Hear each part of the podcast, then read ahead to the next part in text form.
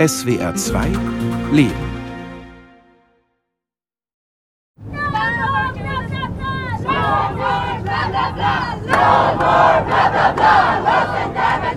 November 2022. Klimakonferenz in Ägypten. Die Sonne strahlt vom wolkenlosen Himmel. Anhänger der Klimastreikbewegung Fridays for Future mischen sich unter die Protestierenden auf dem Konferenzgelände in Sharm el-Sheikh. Annika Kruse ist für Fridays for Future aus Hamburg angereist. Sie hält ein Pappschild hoch. Fossil Fuels Out steht darauf. Kurz vor Konferenzauftakt ist Annika 21 Jahre alt geworden. Diese erste Klimakonferenz gab es 1992 und ich wurde erst neun Jahre später geboren. Das heißt, es ist einfach, ist eine Krise, von der wir eigentlich gar nichts hätten mitbekommen sollen, weil schon versucht wurde, sie zu lösen, bevor die meisten von uns überhaupt geboren wurden. Annika Kruse ist Klimaaktivistin seit vier Jahren. So im Sommer 2018 habe ich die Hambi-Proteste so ein bisschen beobachtet und dann irgendwie mehrere Dokus gesehen und dann kam Gretas Rede und dann heißt aber wieder ein bisschen vergessen und dann gab es große Proteste im Januar 2019 bei Fridays for Future und dann kannte ich auch noch eine, die bei Fridays for Future aktiv war und dann dachte ich mir so, ja, das muss ich eigentlich auch machen, weil es so unfassbar wichtig ist, sich fürs Klima zu engagieren. Annika gründete ihre eigene Ortsgruppe in ihrer Heimatstadt Winsenlohe in Niedersachsen. Inzwischen lebt sie in Hamburg – studiert Politikwissenschaften und widmet ihre ganze Freizeit ihrem Engagement bei Fridays for Future.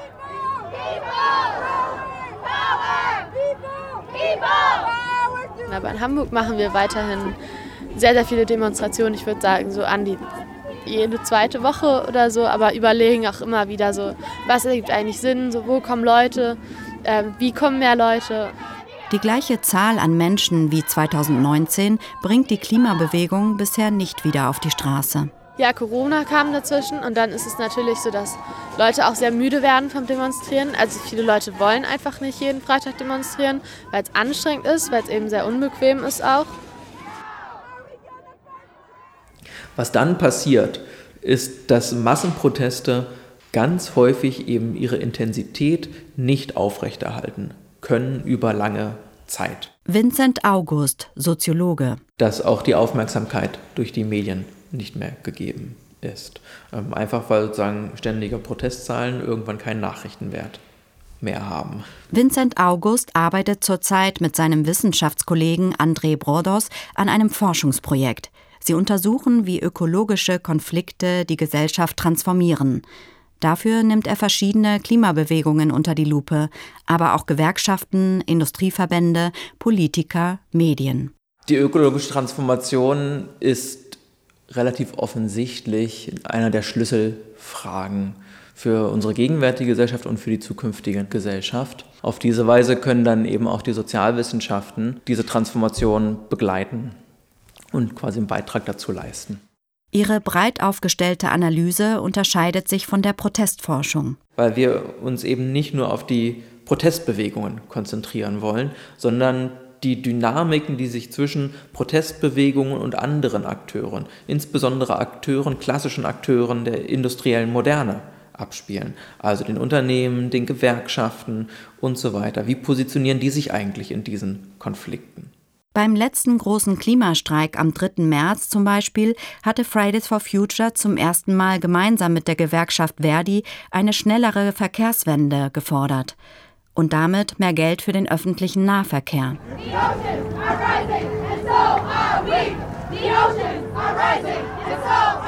Auch wenn die Massendemonstrationen im Vergleich zu 2019 an Zulauf verloren haben, kommt es für Annika weder in Frage aufzuhören, noch sich einer anderen Klimabewegung zuzuwenden. Ganz abgesehen davon, wie man irgendwie zivilen Ungehorsam findet, ist und bleibt es natürlich immer wichtig, dass es eine Bewegung gibt, mindestens, wo sich wirklich jeder einfach anschließen kann, wo zum Beispiel meine Oma mitgehen kann oder Mütter mit ihren kleinen Kindern oder Väter mit ihren kleinen Kindern. Also dass das eben einfach in einer Bewegung alles möglich sein muss.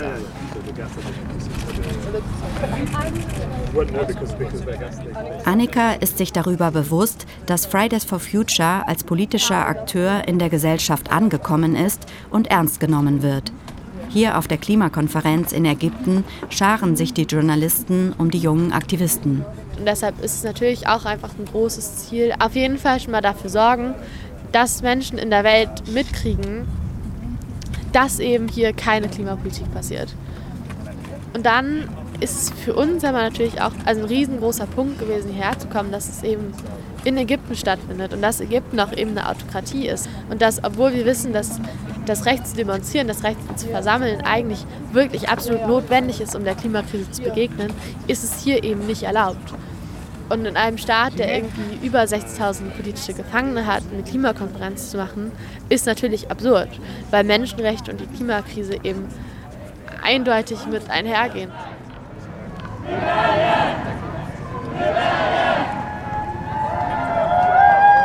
Während Annika Kruse in Ägypten demonstriert, beteiligt sich Jan Gerber an Protestaktionen von Extinction Rebellion in Berlin.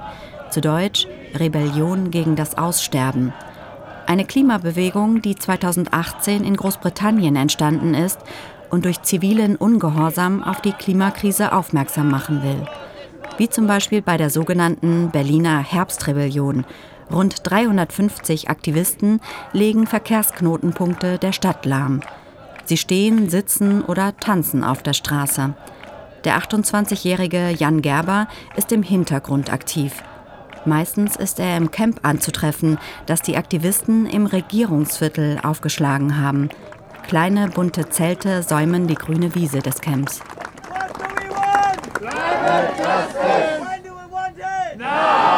Was wollen wir? Gerechtigkeit! Wann wollen wir die?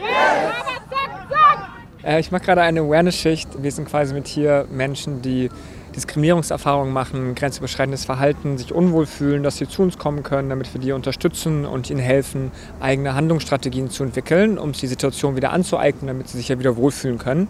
Das ganze Awareness-Thema ist auch noch relativ frisch in der Bewegung. Also dieses Verständnis davon, dass es okay ist, Unterstützung in Anspruch zu nehmen, wenn Menschen von einer Situation gerade überfordert sind. Denn wir nennen die Dinge beim Namen. Die Regierung weigert sich hartnäckig, die Wahrheit über die Klimakrise auszusprechen. Eine Betonerhöhung vor einem der großen Zelte im Camp bietet eine Bühne für Reden. Am Rand laufen Polizisten auf und ab und beobachten das Geschehen. Einige Aktionen in diesen Tagen sind im Keim erstickt worden, so Jan und sein Mitstreiter Nico Frozheim, ein 64-jähriger Geologe. Sehr schade, dass unsere Aktivitäten unterdrückt werden. Es ist natürlich sehr enttäuschend, aber die Repressionen werden immer stärker weil die Widerstandsbewegung auch immer stärker wird. Der Widerstand gegen die komplette Zerstörung der Lebensgrundlagen unserer Kinder. Man wird kriminalisiert, man wird wie Verbrecher behandelt. Es waren zum Teil mehr Polizistinnen da als Aktivisten und die einfach Leute wirklich auf den Kicker genommen haben. Und wir merken einfach, dass das Klima wird rauer. Also die Polizei greift härter durch und das ist wirklich ein Problem. Und ähm, da haben wir bisher noch nicht die besten Antworten drauf gefunden, was wir damit machen sollen. Jan ist seit zwei Jahren bei XR, wie sich die Aktivisten von Extinction Rebellion abgekürzt nennen. Ich bin direkt zu Extinction Rebellion gegangen. Ich war da auch 26 und die Fridays hatten da keinen großen Anzug auf mich. Extinction Rebellion hatte halt von Anfang an diese Radikalität im Sinne von, dass wir uns anschauen müssen, wo liegen die Wurzel des Problems und dass wir wirklich grundlegend Sachen ändern müssen und nicht ein paar Stellschrauben im System. Und das hat mich in dieser Ehrlichkeit sehr angesprochen. Jan hat sein Politikstudium abgeschlossen. Danach hat er sich bewusst keinen Job gesucht, um sich Vollzeit dem Klimaaktivismus zu widmen.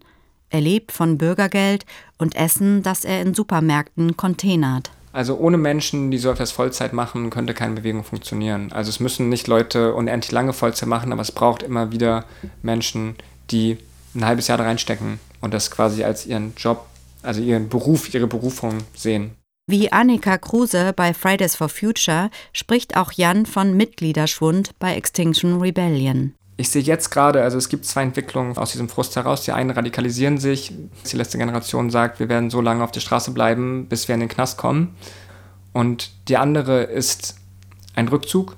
Also ich kenne leider auch viele Menschen, die die letzten zwei Jahre zurückgegangen sind in ein normales Leben, was ich mir nicht hätte vorstellen können und aus ihrem Frust heraus gesagt haben, ich kann das nicht mehr, ich kann das nicht mehr, ich, ich halte das nicht aus. Also ich meine mit einem normalen Leben, dass ich jetzt mir einen Job suche, dessen primäres Ziel es nicht ist, den Planeten und die Welt zu retten. Also auch wie lächerlich sich das anhört.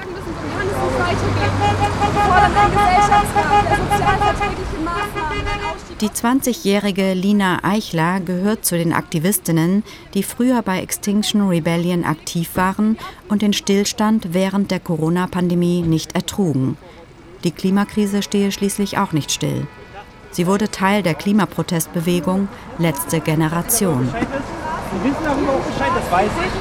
Deswegen werden wir Sie jetzt von der Straße räumen. Das haben Sie verstanden? Also wir nennen uns letzte Generation, nicht weil wir die letzte Generation auf dem Planeten sind, sondern weil wir quasi die letzte Generation sind, die noch Einfluss auf das Ausmaß der Klimakatastrophe hat. Ja, wissenschaftlicher Konsens, darauf basieren wir eben uns auch, ist, dass wir eben noch zwei bis drei Jahre haben, um ein bisschen die Krise abzumildern. Ein Hungerstreik im Spätsommer 2021 war der Auftakt der Bewegung. Seit Anfang 2022 reiht die letzte Generation zahlreiche Protestaktionen aneinander. Festkleben an Straßen, im Museum, am Flughafen. Aktivisten sprühen an symbolträchtigen Orten mit Farbe oder werfen Kartoffelbrei auf die Glasscheibe vor einem Gemälde. Lina ist bei fast allem mit dabei. Für ihren Kampf gegen die Klimakrise hat sie kurz vor dem Abitur die Schule abgebrochen. Also ich hätte gerne mein Abitur zu Ende gemacht, ich hätte auch gerne studiert so, aber was bringt mir ein Abitur oder ähm, dann ein gutes Studium, guter Abschluss, irgendwas, wenn ich nichts mehr essen, nichts zu trinken mehr habe so. Wenn meine Liebsten irgendwie in Flugkatastrophen umgekommen sind oder sowas, da bringt mir das halt einfach alles nichts mehr. Ende November 2022 15 Uhr Berufsverkehr. Lina Eichler klebt sich mit fünf anderen Aktivisten nebeneinander auf einer mehrspurigen Fahrbahn an einer Kreuzung in Berlin fest. Zwei benutzen keinen Kleber, um jederzeit aufstehen zu können für Rettungsfahrzeuge. Linas Blick durch ihre Brille ist starr nach vorne gerichtet, während wütende Autofahrer oder Passanten die Aktivisten anschreien.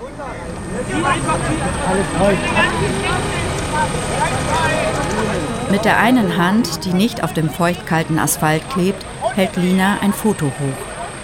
Ich habe Fabian heute mit auf einem Schild. Wir haben ja alle gerade Schilder von, von Menschen, die gerade eben jetzt in München inhaftiert wurden. Sieben an der Zahl wurden am Montag wieder inhaftiert, weil sie für das Überleben gewaltfrei auf die Straße gegangen sind. 20 insgesamt sind jetzt gerade in Bayern festgenommen worden. Deswegen setze ich mich auch hier wieder auf die Straße und leiste zivilen Widerstand, weil wir darauf aufmerksam machen müssen, dass wir uns schon mitten in der Klimakatastrophe befinden. Einfach aufs Maul schlagen.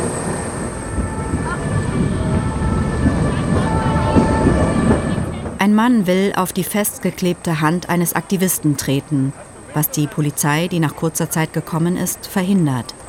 Ein anderer Mann ist rot im Gesicht vor Zorn. Er müsse seine kleine Tochter abholen.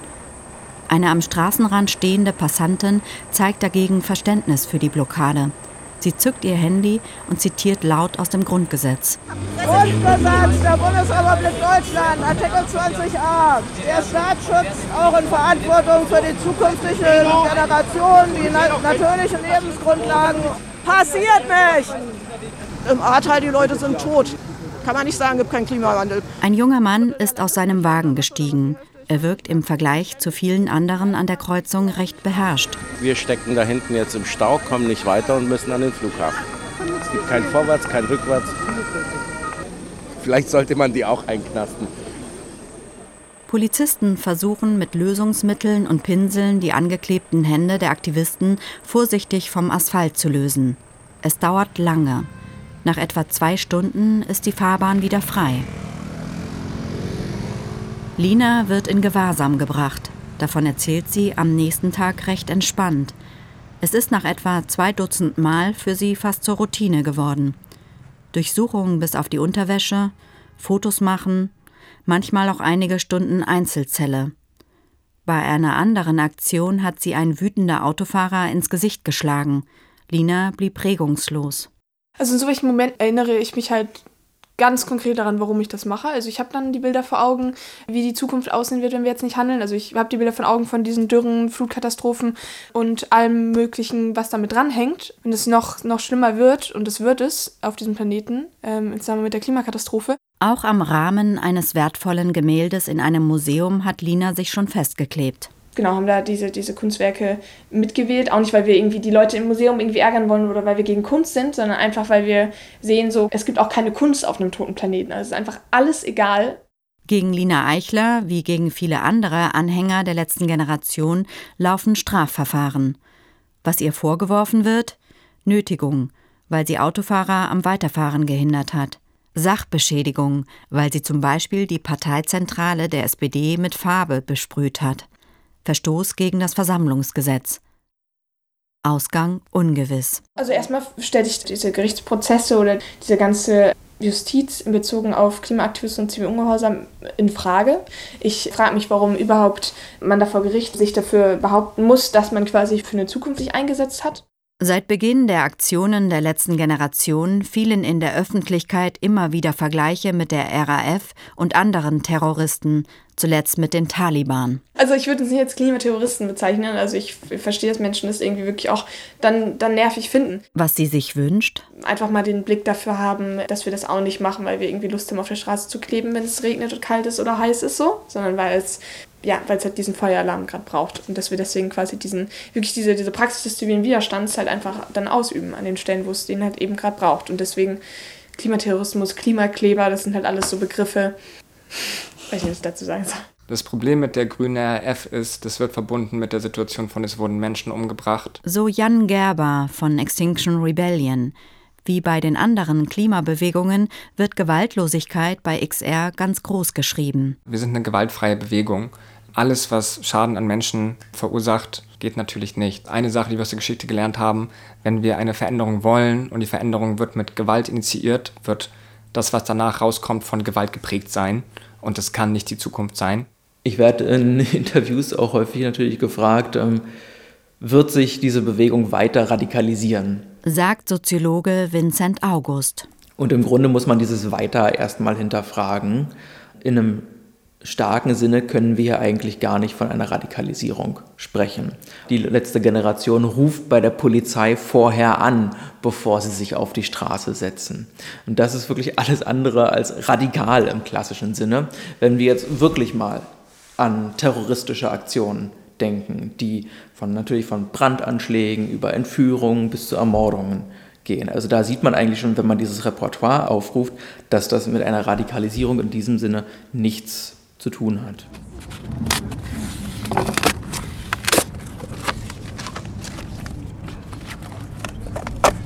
Zurück zur Klimakonferenz. Die ägyptische Regierung hat den Raum für Demonstrationen gezielt marginalisiert.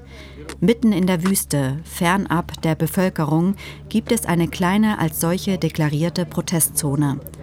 Annika Kruse von Fridays for Future und etwa zwei Dutzend andere Aktivisten zeichnen ein Quadrat auf den Boden, in das sie sich hineinpressen. Damit zeigen sie, wie absurd dieser Protest ist. Außer Presse und Sicherheitsleuten ist niemand hier. Vor laufenden Kameras kritzeln sie auf Pappstücke, halten sie hoch und skandieren.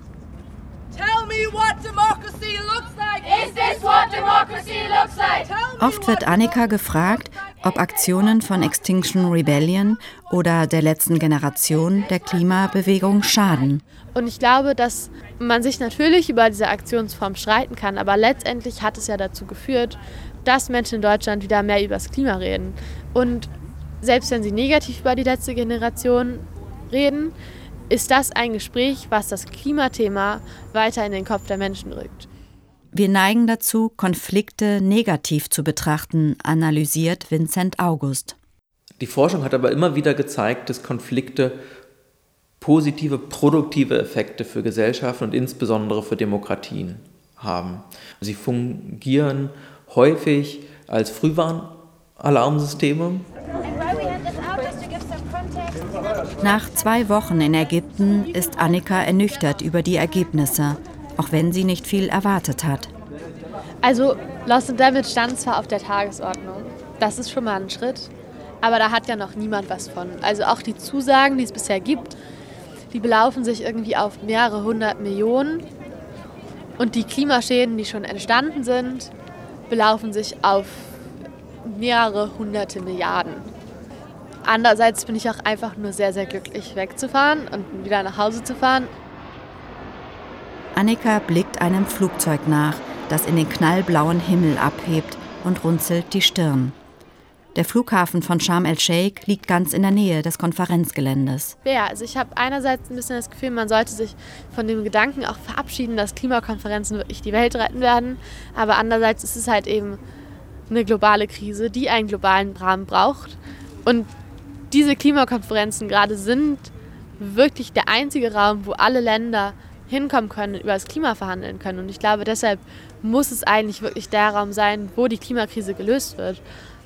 Aber letztendlich hängt es natürlich nicht nur von den Versprechen ab, weil die Versprechen ja alle schon gemacht werden, sondern das, was dann von den PolitikerInnen gemacht wird, wenn sie wieder zu Hause sind. Und da passiert eben nichts. Jan Gerber von Extinction Rebellion spricht von Burnout und zieht sich erstmal in ein Dorf nach Spanien zurück, um sich zu erholen. Lina von der letzten Generation wartet auf ihren nächsten Prozess im Juni. Währenddessen macht sie unermüdlich weiter. Ihre Forderungen hat die letzte Generation konkretisiert. Wir fordern die Wiedereinführung des 9-Euro-Tickets und 100 km/h auf der Autobahn. Und natürlich hängen da noch verschiedene Sachen mit dran. Also zum Beispiel einen Punkt zur Verstärkung von Demokratie, den Bürgerinnenrat, ähm, fordern wir natürlich noch mit. Ähm, wir sind natürlich immer gesprächsoffen und bereit. Und sobald die Forderung nach 9-Euro-Ticket und 100 km/h erfüllt wurde, ähm, würden wir halt auch wieder von der Straße runtergehen. Aber es ist natürlich, also ne, wir wissen, dass, dass wenn die Forderungen umgesetzt werden sollten, ähm, damit nicht die Welt gerettet ist würden. Aber es sind halt einfach erste Sicherheitsmaßnahmen, die wir jetzt brauchen. Also, Gruppe 2 ist hier, Gruppe 1 ist hier, Gruppe 3, 4.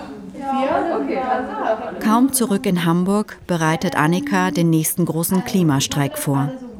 Ich sage ja immer so, wenn morgen Großstreik wäre, würden 500 Leute kommen und eigentlich ist es immer ein Witz, aber es ist irgendwie nicht mehr so wirklich ein Witz. Also es werden halt kaum Leute kommen, wenn wir nicht halt so richtig schnell was ändern. Zwischendurch erinnert sie sich daran, wie lange sie schon dafür kämpft, dass die Regierenden endlich handeln. Als ich angefangen habe, dachte ich, wir müssten einfach nur einige Wochen lang demonstrieren und dann wissen alle wieder, worum es eigentlich geht und dann können wir auch aufhören, weil dann muss ordentliche Klimapolitik gemacht werden, weil es ja die logische Lösung ist. Aber ähm, ist es natürlich nicht so gekommen. Ich hätte vor dreieinhalb Jahren, vor vier Jahren, wann auch immer ich angefangen habe, niemals gedacht, immer noch hier zu sein. Also das war überhaupt nicht in meiner Vorstellung drin.